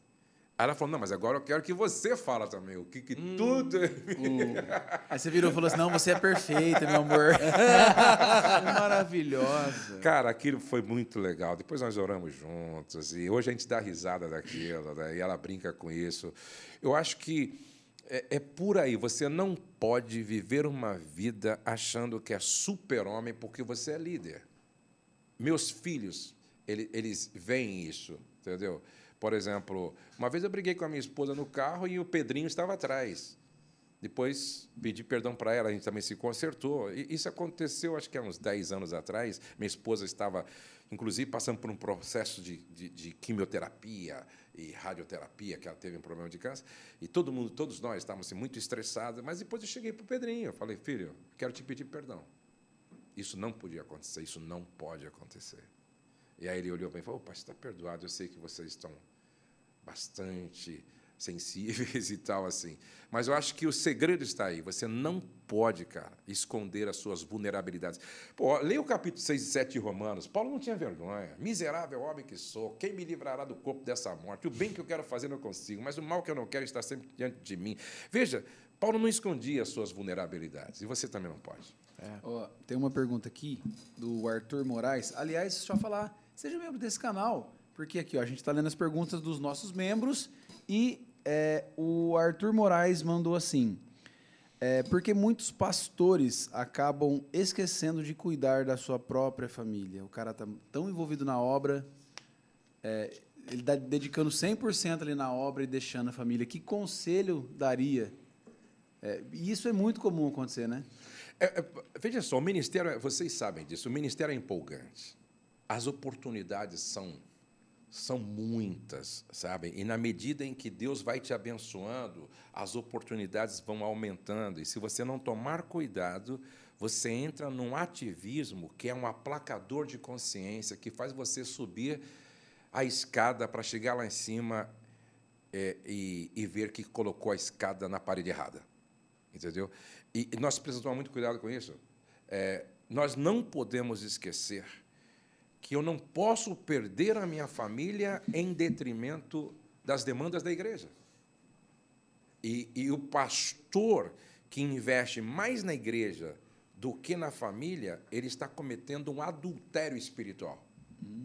Que ele está assumindo a igreja como a sua noiva e abrindo mão da noiva verdadeira dele. Forte isso aí. Sabe, um dia um amigo contou uma coisa muito interessante. Rapaz. Ele falou assim: Josué, eu cheguei na porta da igreja para pregar, a igreja grande, lotada. E a minha esposa, e eles estavam brigando também. Aí a esposa olhou para ele e falou assim: Quando é que você vai entregar a noiva para o seu verdadeiro noivo e me assumir de novo como a sua mulher? Nossa! Cara, ele falou assim: Espera um pouquinho, meu amor, espera um pouquinho. Foi na igreja, falou para o pastor auxiliar: Cara, dirige o culto e prega, porque eu estou indo ali resolver um problema de um casal. Depois eu te conto. Depois eu te conto como é que foi. Cara, é forte. veja, veja só, Deus não quer isso. Deus não quer isso. Sabe? A igreja não pode ser uma concorrente da minha família. As duas têm que ser parceiras. E quando é que família e igreja são parceiras? Quando eu administro bem meu tempo, levando a sério uma ordem de prioridade, segundo está na palavra. Luciano Subirá conta uma experiência, cara, que, que eu fiz um, um bate-papo com ele, ele contou algo que eu nunca mais me esqueci. Ele falou que ele estava indo para o shopping com a família. Já contou aqui para vocês? Não, mas eu conheço essa história muito boa. Estava indo para o shopping para a família e aí um casal liga. No meio do caminho, o casal liga. Pastor, vem aqui em casa agora, porque nós brigamos e vamos se separar. Falou, agora não dá, cara. Não dá porque eu estou indo para o shopping com a minha família. Mas que pastor é esse que vai deixar um casal se separar para ir para o shopping com a família? Falou, então, cara, eu preciso ir porque senão quem vai estar como você sou eu. É, é verdade. Entendeu? Senão teremos dois problemas. Vamos ter aqui. dois problemas, entendeu? Então, amanhã, às seis horas, eu comprometo até meu, meu, meu, o meu, o meu devocional aqui e te recebo. Seis horas da manhã eu estou disponível. Você pode ir lá que eu te atendo, sem nenhum problema. Aí o cara, pá, bateu o telefone na cara dele. Ele falou, caramba. Ele foi para o cinema e para o shopping mas com aquela né, pensamento, meu Deus, será que eu fiz certo e tal? No outro dia, o cara, oito horas não liga para ele, nove horas não liga para ele, ligou para o cara. E aí? Não, não, pastor, está tudo resolvido aqui. Mas por quê? Não, é porque a gente está brigando nós dois por causa do nosso problema, né? Aí nós começamos a brigar e o senhor começou a ser o alvo da nossa confusão aqui, entendeu? Que pastor é esse? Tirou que o pastor foco. é esse e tal. Só que, Se uniu para brigar. no momento, a minha esposa teve um momento de lucidez e disse, peraí, peraí, peraí, peraí, o pastor está certo. Se nós estivéssemos priorizando nosso casamento e família como ele está priorizando, nós não estaríamos assim agora. Então, quem precisa mudar, quem precisa melhorar, quem precisa acertar é nós. E o pastor está certo. É. Presta atenção. Então, nós, pastores, precisamos entender que a igreja é importante, mas não mais importante do que nossa família. Tem que ser uma extensão, né? Exatamente. É, é no lar que a minha liderança tem que ser validada. Pô. Paulo disse assim: ó, quem não governa bem primeiro a sua casa não está apto para governar a casa de Deus. Pô. Você está me entendendo? Por isso que o pastor tem que ter feriado, o pastor tem que ter férias. O princípio da pausa é o sábado, cara. É. O o Douglas falou algo muito interessante. O Douglas está agora, não é, tirando lá um, uns 70 dias sabático lá. Ele disse que Deus cobrou ele sério isso. Ele falou que um dia ele estava assim num tempo de descanso com a família dele, e ele ouviu Deus falando com ele assim. Interessante. Você leva tão a sério não adulterarás? Você leva tão a sério não usarás o nome do teu Deus em vão? Você leva tão a sério não cobiçará, cobiçarás a mulher do próximo, a casa do próximo? Mas por que você não leva a sério o sábado? Que está no decálogo também, É. que é o princípio da pausa e do descanso. Descanso é tão importante que Deus descansou. Agora, Deus descansou não porque ele cansa, porque o descanso faz parte da essência de Deus, por isso ele o santificou. Então, nós precisamos levar a sério esse tempo com a família, esse tempo com a esposa, em detrimento das demandas da igreja. Porque se a igreja está concorrendo com a sua família, não é a igreja não está errada, errado está você que não sabe gerenciar o seu tempo, priorizando aquilo que realmente é prioridade nessa, nessa ordem né, bíblica. É E tem um- e tem Segura um- a Ellen White aí. E tem- e tem-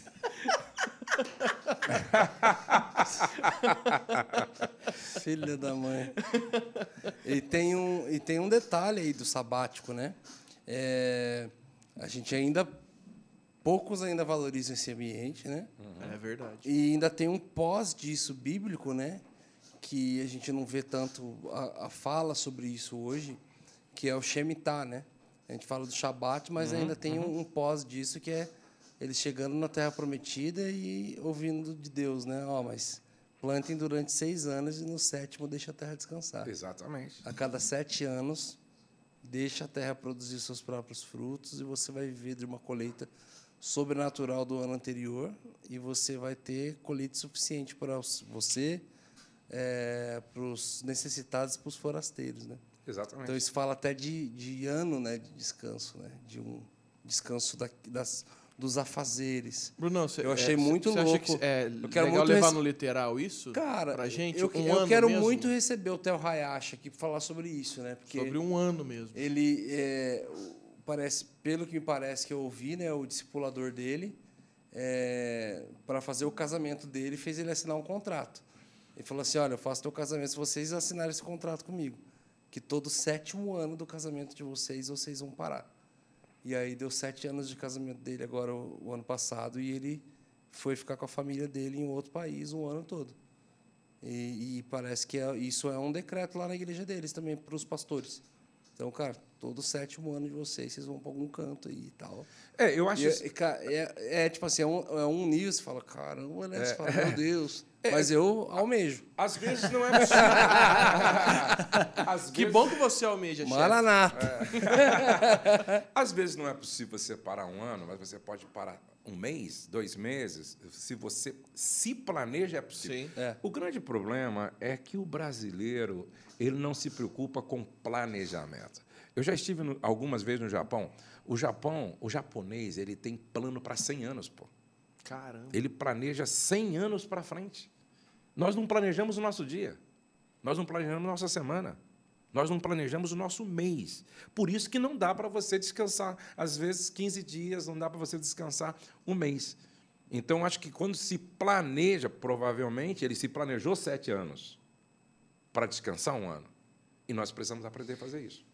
É verdade. É uma questão É. de prioridade. Sim, sim. Planejar. Sim, com certeza. Posso, vocês têm pergunta que eu tenho? Tem várias. Então tá, vou nessa. É, não mudando o assunto mais ainda dentro, queria falar sobre solteiros.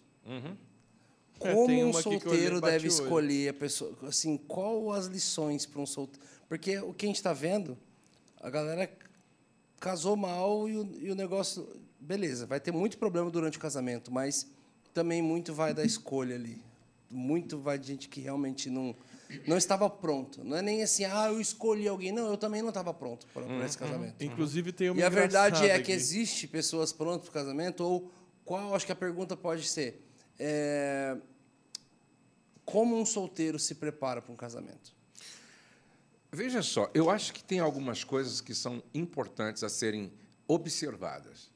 Primeiro, a família. Eu sou o resultado daquilo que minha família é. Isso não tem como você mudar. A família é a oficina que modela o caráter do indivíduo. Então, acho que prestar atenção na família é importante. Segundo, o caráter. Cara, é muito importante você se envolver com uma pessoa íntegra. Terceiro, é muito importante você saber como esta pessoa trata os seus pais. Eu sempre tenho dito, olha, eu, eu, eu tinha certeza que o Douglas seria um bom marido, pela forma como ele trata eu e a mãe dele. Eu tinha certeza que a minha esposa, a minha filha seria uma boa esposa, pela forma como ela se relaciona comigo e com a mãe dela. Por quê? É assim como os filhos honram os pais, a tendência é honrar o seu cônjuge. Então isso também é importante observar, entendeu? Quarto, cara, se a pessoa tem disposição para o trabalho, porque tem coisas que a gente consegue mudar, tem outras coisas que é um pouco mais difícil. Entendeu? Um pouco mais difícil. Quando a menina chega e pô, ele não gosta de trabalhar, cara, você vai ter problema. Você pode ter problema lá na frente. Você mudar a cabeça de uma pessoa nesse sentido é bem complicado. Então, eu acho que o trabalho ele dignifica o homem. Então, eu, eu, eu gosto quando a menina diz: Poxa, ele já tem um carro. Caramba, já tem um carro. Pô, legal, já tem um carro e quitado. Oh, que legal, entendeu? Então, ele é um cara trabalhador. Tem algumas outras coisas que depois você vai ajeitando. Pô, né? o cara é obeso, emagrece, entendeu? É. O cara é feio. Não, se dá uma arrumada nesse cabelo aí, tal, dá uma ajeitada, melhora. Você tá entendendo? O cara é feio. É, Entendeu? esse senhor citou dois cara- pontos no nosso meio aqui. É, o cara não é muito educado, mas isso aí ele aprende. Tem coisas que tem como você trabalhar, tem outras coisas que é um pouco mais complicado. Então, acho que tudo isso tem que ser colocado na balança. É. Entendeu? Tudo isso tem que ser colocado Tem na que ter uma inteligência, É, né? e, sobretudo, qual é a relação desse cara com Deus? Qual é a relação dessa menina com Deus? Entendeu? Porque você casar com uma pessoa que não tem nenhum compromisso com Deus, que não está envolvido com a vida da igreja, que não nasceu de novo, você vai arrumar para sua cabeça também. Então, acho que é por aí que se faz uma escolha razoável. Então, acho que o senhor respondeu a pergunta aqui do Res Jor...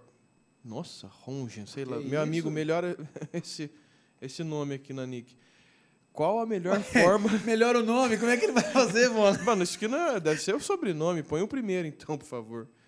Qual- ó, olha essa pergunta. É, não dá pra ler. Qual a melhor forma de evangelizar uma namorada não cristã? Namoro não é mé- método de evangelismo. Não é evangelístico, não, né? não é evangelístico, entendeu? Não é, não é. E às vezes é mais fácil essa pessoa arrastar o outro para fora da igreja, porque você sabe que o, o Pedro Calabres, doutor Pedro Calabres, acho que vocês devem conhecer, ele é um dos caras que mais conhece sobre neu- neurociência no Brasil. Ele fala que paixão é demência temporária, Nossa, entendeu? que, que verdade. pesado, né? É. E então, no estado, entendeu, de paixão, o cara pode deixar Jesus, meu. Pela Assim. menina. Você está me entendendo? Então, esse que é o grande problema.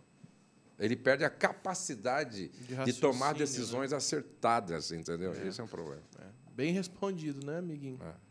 E tem o lance também do, do jugo desigual também, né? Que aí a menina não tem, talvez, os princípios e o cara quer tentar manter uma santidade. E é, é muito difícil. O cara, pro cara negar é muito difícil. Aí se o cara nega, ainda sai queimado. A mina sai queimando ele. É Exatamente. É muito Pegou difícil. fogo. Tem, Exatamente. isso aí. É, É exatamente. loucura. Exatamente. Ô pastor, no- no aconselhamento de casais, até onde que a gente vai para não ser invasivo? Até onde a gente aconselha o casal? Às vezes a pessoa chegou para pedir um conselho. Até onde a gente vai? Que, que é um limite ou, ou para resolver a gente tem que. que É, veja fundo? só, é, é, quando a pessoa. Eu gosto muito quando a pessoa vai procurar ajuda, não quando as pessoas pedem para eu ajudar. Eu não gosto. Pastor, liga para meu marido, não ligo. Entendeu? Assim. Liga para minha esposa, não ligo. Tá? Agora, quando a pessoa vai, ela vai lá na clínica, bom, ela está me dando liberdade para ajudá-la naquilo que for necessário. Então, na sala terapêutica, a gente pergunta: vocês vieram aqui para quê? Tá? E qual é a sua expectativa do nosso trabalho aqui? Não. Nós viemos aqui como um doente que vai no médico e entra na sala de cirurgia e disposto a tudo. Então, beleza. Entendeu? Por exemplo, eu fui obrigado um dia a dizer para um marido pastor: você sabe que você tem um problema de mau caráter. Nossa. Você sabe, né? Não sei, eu sei. Então tem hora que você tem que. Porque é só a verdade que liberta, cara. É só a verdade ele que conseguiu liberta. Não, ele reconhecer. entendeu. Não, ele entendeu. Ele falou, não, pastor, realmente, eu, eu, eu, eu vim aqui para isso. Eu preciso de uma cirurgia no meu caráter. E esse cara foi transformado. Até hoje. O cara está curado, entendeu? Então, a partir do momento em que o cara aceitou ir lá, por exemplo, uma das coisas que a gente. é- é, lá tem duas ministrações, cara. Se o cara tiver pecado, ele confessa. Ele não tem como não confessar. E dá maior rolo por causa disso. Lá. São o desafio de se expor tá? e lidando com as feridas do adultério. São duas mensagens que depois que o cara ouve, ele sai e fala: não, não, não, eu vou vomitar tudo, cara. Eu vou. Porque ele entendeu. Chega a dar soco. Não, ele entendeu que, o, olha só, a Bíblia diz, ó, se andarmos na luz, como Ele na luz está, temos comunhão uns com os outros, e o sangue de Jesus Cristo, seu Filho, nos purifica de todo pecado. Ou seja, o sangue só é validado na luz. E luz tem a ver com verdade, pô. Então, na mentira, o sangue de Jesus não opera, não tem efeito, não é validado. Então, a gente coloca isso bem claro para as pessoas. E é interessante como elas dão liberdade para a gente. Fazer as perguntas necessárias, mexer em áreas que muitas vezes ninguém mexeu. entendeu? Até porque lá, na sala terapêutica, é um lugar onde a gente realmente deixa a pessoa assim, muito à vontade, criando um ambiente de confiança. Entendeu? De confiança. Pô, aqui eu estou, entendeu? Assim, livre para falar aquilo que é necessário ser dito. Então, nesse caso, realmente a gente entra em áreas que. E chega a dar briga, pastor? Ah, muito, muito. Na hora, loucura. Um dia eu, eu tive que segurar um cara que queria bater na mulher na minha frente e tal. Nossa! Foi muito sério, assim, entendeu? Caramba. É complicado. Chega quase a sair na, na mão. É, é. A grande maioria é adultério. A grande maioria. É. 99%. 99. 99. 99%, é. Adultério. As pe- é difícil quando a pessoa vai no antes de chegar nesse pico, né? No- quando tá fraquejando o casamento, antes de chegar no adultério. É difícil quando a pessoa reconhece antes desse. Aí é difícil. É difícil, infelizmente, é muito difícil. Agora, não adianta. é- é- Uma vez eu lembro que eu parei no posto de gasolina, sou muito conhecido da televisão, do rádio e tal, aí eu parei no posto de gasolina. Por favor, enche o tanque para mim, irmão. Aí ele chegou, Pastor Josué! Sou eu, pequei. Vem confessando já. Pequei, falei crédito assim, ou bom débito? dia, pô, boa noite. Aí ele falou assim, já contei pro meu pastor, confessei para ele, você acha que eu tenho que falar para minha mulher? Não, não, falei, você não. casou com o pastor, pô? Você tem que contar pra sua mulher. Pequei, crédito ou Aí o cara falou, mas se eu contar para ela, meu casamento acaba. Eu falei, cara, seu casamento já acabou. Ninguém engana o mundo espiritual. Eu falei, você tem que agora reconstruir seu casamento. E passa por aí. Olha, eu não conheço um casal que tenha confessado que não tenha sido restaurado. Eu não, eu não conheço. Sério? Não conheço, é. Entendeu? De real confissão. Exatamente. É porque quando há sinceridade, cara, quando há honestidade assim, meu, é cirúrgico, dói. Se não doer, não houve cura. Porque eu sempre falo, cara, se não doeu, é porque você não foi curado. Porque não existe cirurgia indolor. Quando o cara abre você, costura, passa anestesia, vai doer mesmo, entendeu? É, é um processo cirúrgico. Né? Mas é aí que está o segredo, entendeu? Vai doer, mas não, não é uma ferida para a morte. É uma ferida para a vida, pô. O médico não te corta para te matar. Sim. Ele corta para te curar, entendeu? É a ferida da cruz, como diz o Cote. Muito bom.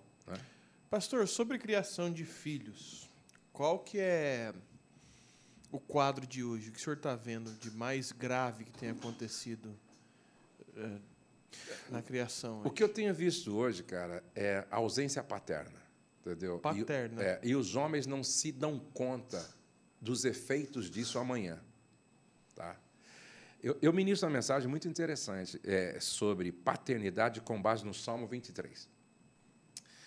O Salmo 23 começa assim: O Senhor é meu pastor e nada me faltará. Eu sempre digo para os pais que eles têm que ser um pai tão inspirador ao ponto de o filho olhar para ele e dizer assim: ó, O Senhor é meu pastor e nada me faltará.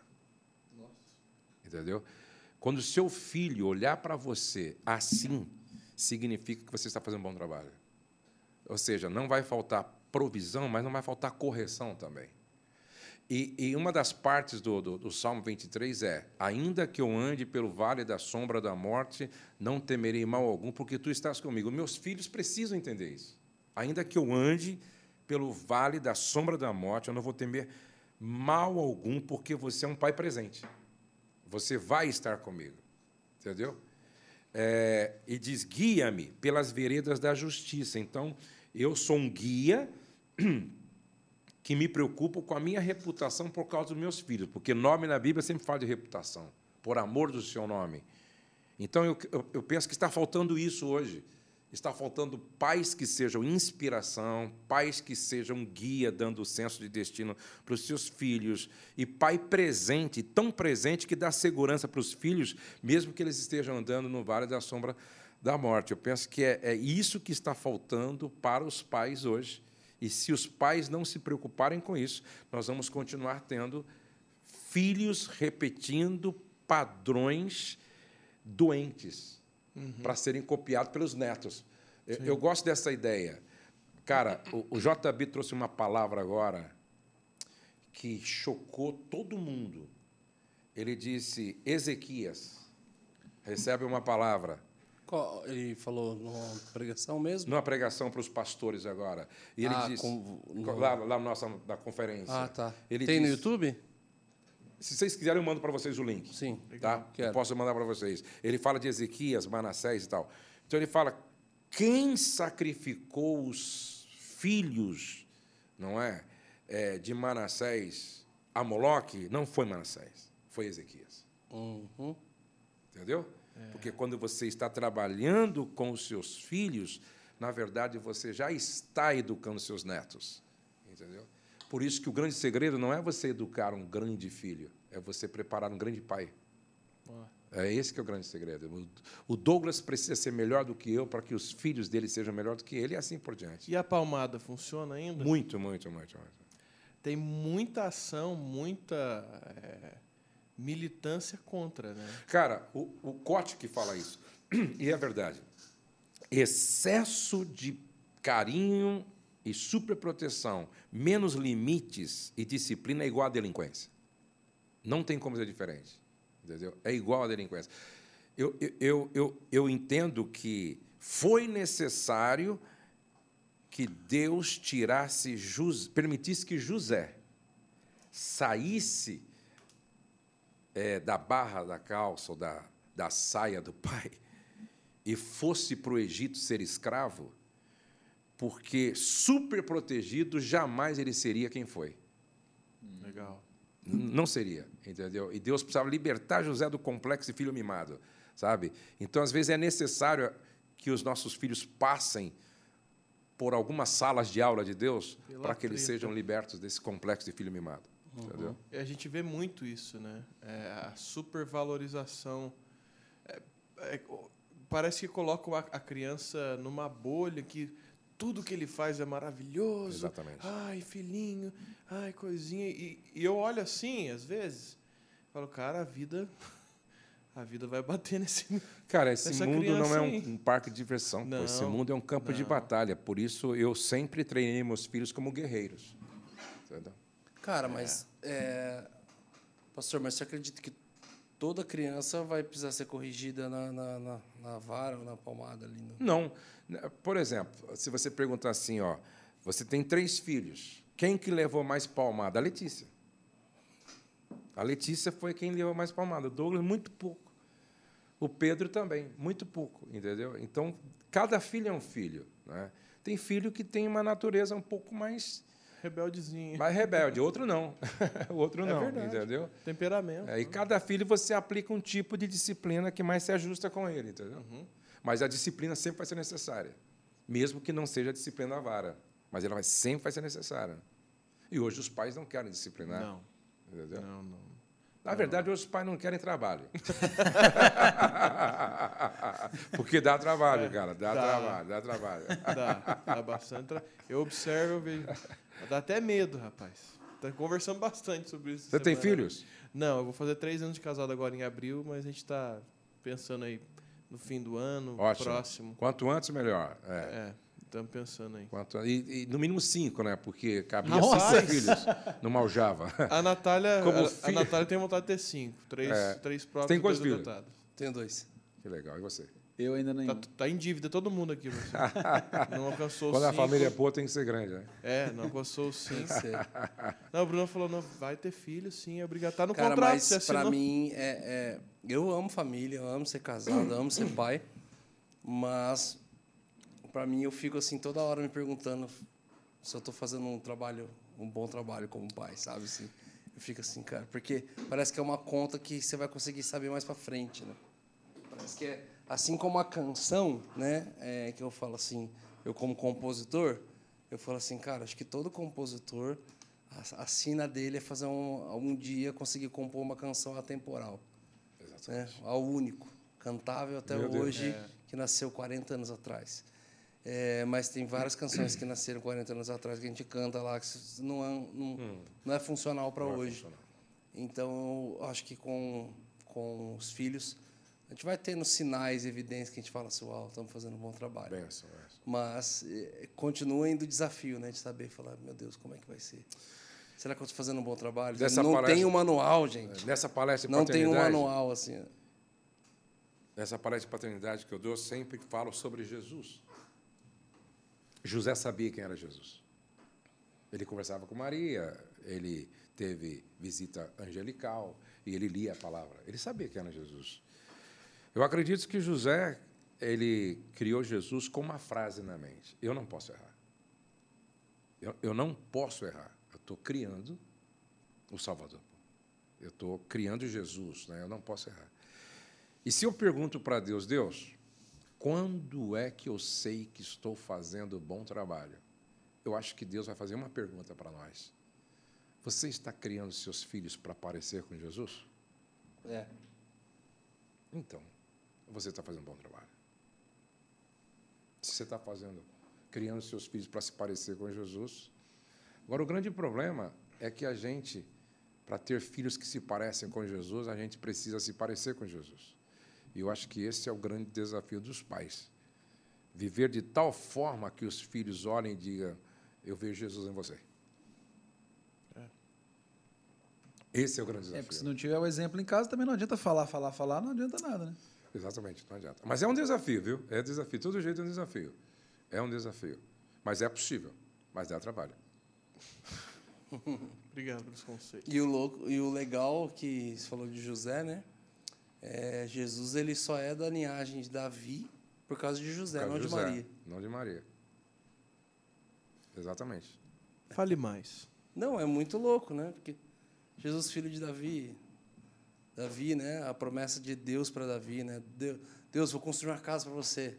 Davi, gostei da ideia, mas eu também vou fazer algo para você. Não vai ter rei em Israel que não saia da tua linhagem. Aí um dia, Jesus, filho de Davi. Que ele, presentinho, né? "Oh, Alguém me reconheceu, alguém sabe quem eu sou. É. Só que ele só é da linhagem de Davi. O livro que vai apresentar Jesus, assim, escrachado, Mateus, é, os evangelhos, começa o capítulo 1 só falando dos nomes, nomes, nomes, nomes, nomes. Que foi filho disso, foi filho disso, foi filho disso, foi filho disso. Matã, Matã, né? Matã, que foi pai de Jacó, outro Jacó, que foi pai de José, que casou com Maria, que gerou Jesus. Então, tipo, e aí começa a apresentar E Jesus. se fala tão pouco de José, né? Fala cinco vezes, né? É, é. Deveríamos, vezes. e nós também falamos pouco de José, nós deveríamos falar mais de José. E falar mais de Maria também. As pessoas falam. Acham, nós caímos nos dois extremos, né? Uhum. Idolatrar ou não falar com medo da Ou, idolatria. igui- ou ignorar, né? É, mas são, eles tiveram assim, os dois tiveram um papel preponderante na vida de Jesus. José, Alguns até defendem teses de que, de que José abandonou, né? Uhum. Já ouviu essas teses a respeito? não, não ouvi não. Já ouvi. Porque não aparece mais, É. acaba mostrando muito mais Maria dentro do ministério de Jesus ali, Eu a acho que crucificação e tudo mais do que Eu José não aparece falar mais. que ele morreu também, porque ele era mais velho do que Maria, ele morreu cedo. Ou morreu logo, né? Ele é muito mais velho que Maria e tal. Mas José fez um trabalho tão lindo com Jesus que um pai que ensina seu filho ao ponto de ele discutir com os doutores com 12 anos, esse pai fez um trabalho bem feito. Qual é o pai hoje que tem um filho tão bem ensinado que discute com os doutores da universidade? Entendeu? Ele teve que ser instruído, né? Não, ele fez um, um trabalho com Jesus. Algumas pessoas acham que Jesus nasceu com uma programação mental. Não foi. Jesus nasceu como qualquer outra criança, aprendeu a falar, foi instruído, foi discipulado, foi ensinado por José. Entendeu? Por José. É o bichão mesmo esse José, hein? Fez até um Jesus, rapaz. Muito bom. Ai, mano. Muito bom. Maravilhoso. Ai, E muito com bom. essa frase, Com essa frase Pastor, de e, expertise. e- e quem está assistindo a gente e quer participar mais, eh, se instruir mais, quer re- receber mais eh, através do ministério de vocês, Amo Família, eh, fora os livros, vocês têm cursos online, Temos, tem uma bastante. escola online. Temos. Nós temos um curso de treinamento para lead chamado TALK Treinamento Avançado para Lead de Casais. Uma vez ou duas por ano a gente abre. E são milhares de pessoas inscritas lá. Nós temos o SOS Casamento Online, para quem não pode ir lá presencialmente. Nós temos é, um curso chamado Casal de Alta Performance. Nós temos um, é, um curso Casamento Navalável. Nós temos um curso que dura oito semanas, com pequenos grupos. Aí na tela. É, E esse, esse aqui é o casamento é, curado. SOS Casamento Curado, esse aqui é o testemunho da, da- da- da- E aqui tem vários testemunhos aqui embaixo é, é do pessoal participando comigo aí. E, é, no final do ano, cada casal que é, vários casais que passaram para mandaram para mim um vídeo dando, dando testemunho muito legal, entendeu? E nós temos também o PDP, né, que é pastor discipulando pastor. Eu- nós fomos nessa conferência, né? Foram. Ministrar o louvor. de- Ah, isso é verdade. é. Muito bom, É muito gostoso. A palavra é muito foi muito legal. boa.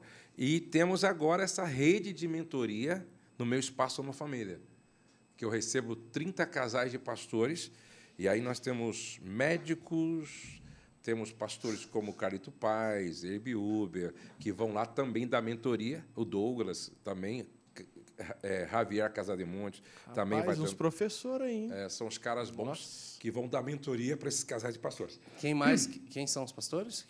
Abe? Ubre participa, Sim, Carlos, é, Carlito Paz, é, Luciano Subirá, Douglas Gonçalves, doutor Paulo Salustiano, que é um especialista em, em medicina quântica integrativa, doutor Jonatas e o Javier Casademonte. Uau, É, muito bom, eles ficam Maravilhoso. quatro dias com a gente. É bem legal. muito bom. e para encontrar tudo isso, tem algum lugar que tem tudo ou Tem. cada um O tem o site seu tem Isso site? aqui é meu site, ó. Isso aqui é meu site, tem tudo lá. Se você for ver aqui, tem tudo aqui, tá vendo? Aí, ó. Os SOS ícones Ah, tem os, os links. Mulheres. Nós fazemos o Encontro Nacional de Mulheres também, entendeu? Que reúne mil mulheres no hotel. Nossa. Tá? Nós temos. é, eu acho, Aí cai pro WhatsApp. é, tem WhatsApp, então acho que não tem ainda, como, como vai ser em novembro, acho que o pessoal não atualizou ainda a página. Então, sim. o lugar mais fácil de encontrar é, é o. é- qual que é o, site? amofamilia.com.br. Amofamilia.com.br. Amofamilia.com.br. E agora eu tenho um trabalho, esse trabalho que eu faço, tanto no Instagram quanto no, no YouTube, é muito sério. É, por exemplo, eu estou fazendo 21 dias, meu casamento vai viver um milagre, aonde todo dia eu dou 15 minutos de reflexão sobre relacionamento. Legal. Por exemplo, ontem eu falei sobre inteligência emocional, ontem, ontem eu falei é, sobre o papel do marido como líder na casa, liderança centrada em princípios e tal, entendeu? Então é muito legal quem me acompanha lá. Qual que é teu, teu Instagram? Arroba? PR Josué Gonçalves. PR José Gonçalves. Isso. Eu é. tenho, eu tenho uma última pergunta aqui agora. que Veio. É, pastor, é, você caminha em, em púlpitos de tudo quanto é tipo de teologia diferente no Brasil. Né? É. Você tem essa, essa graça. É, Então, desde pessoas mais reformadas a pentecostais, a e- e, e qual o segredo disso? Eu acho que o grande segredo é você ter uma visão de reino, não, é? não de denominação, mas uma visão de reino.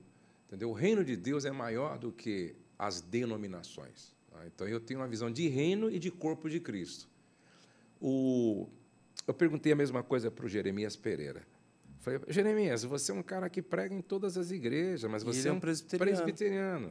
Nós queremos trazer ele aqui. Aí ele falou: Josué, o reino de Deus é assim.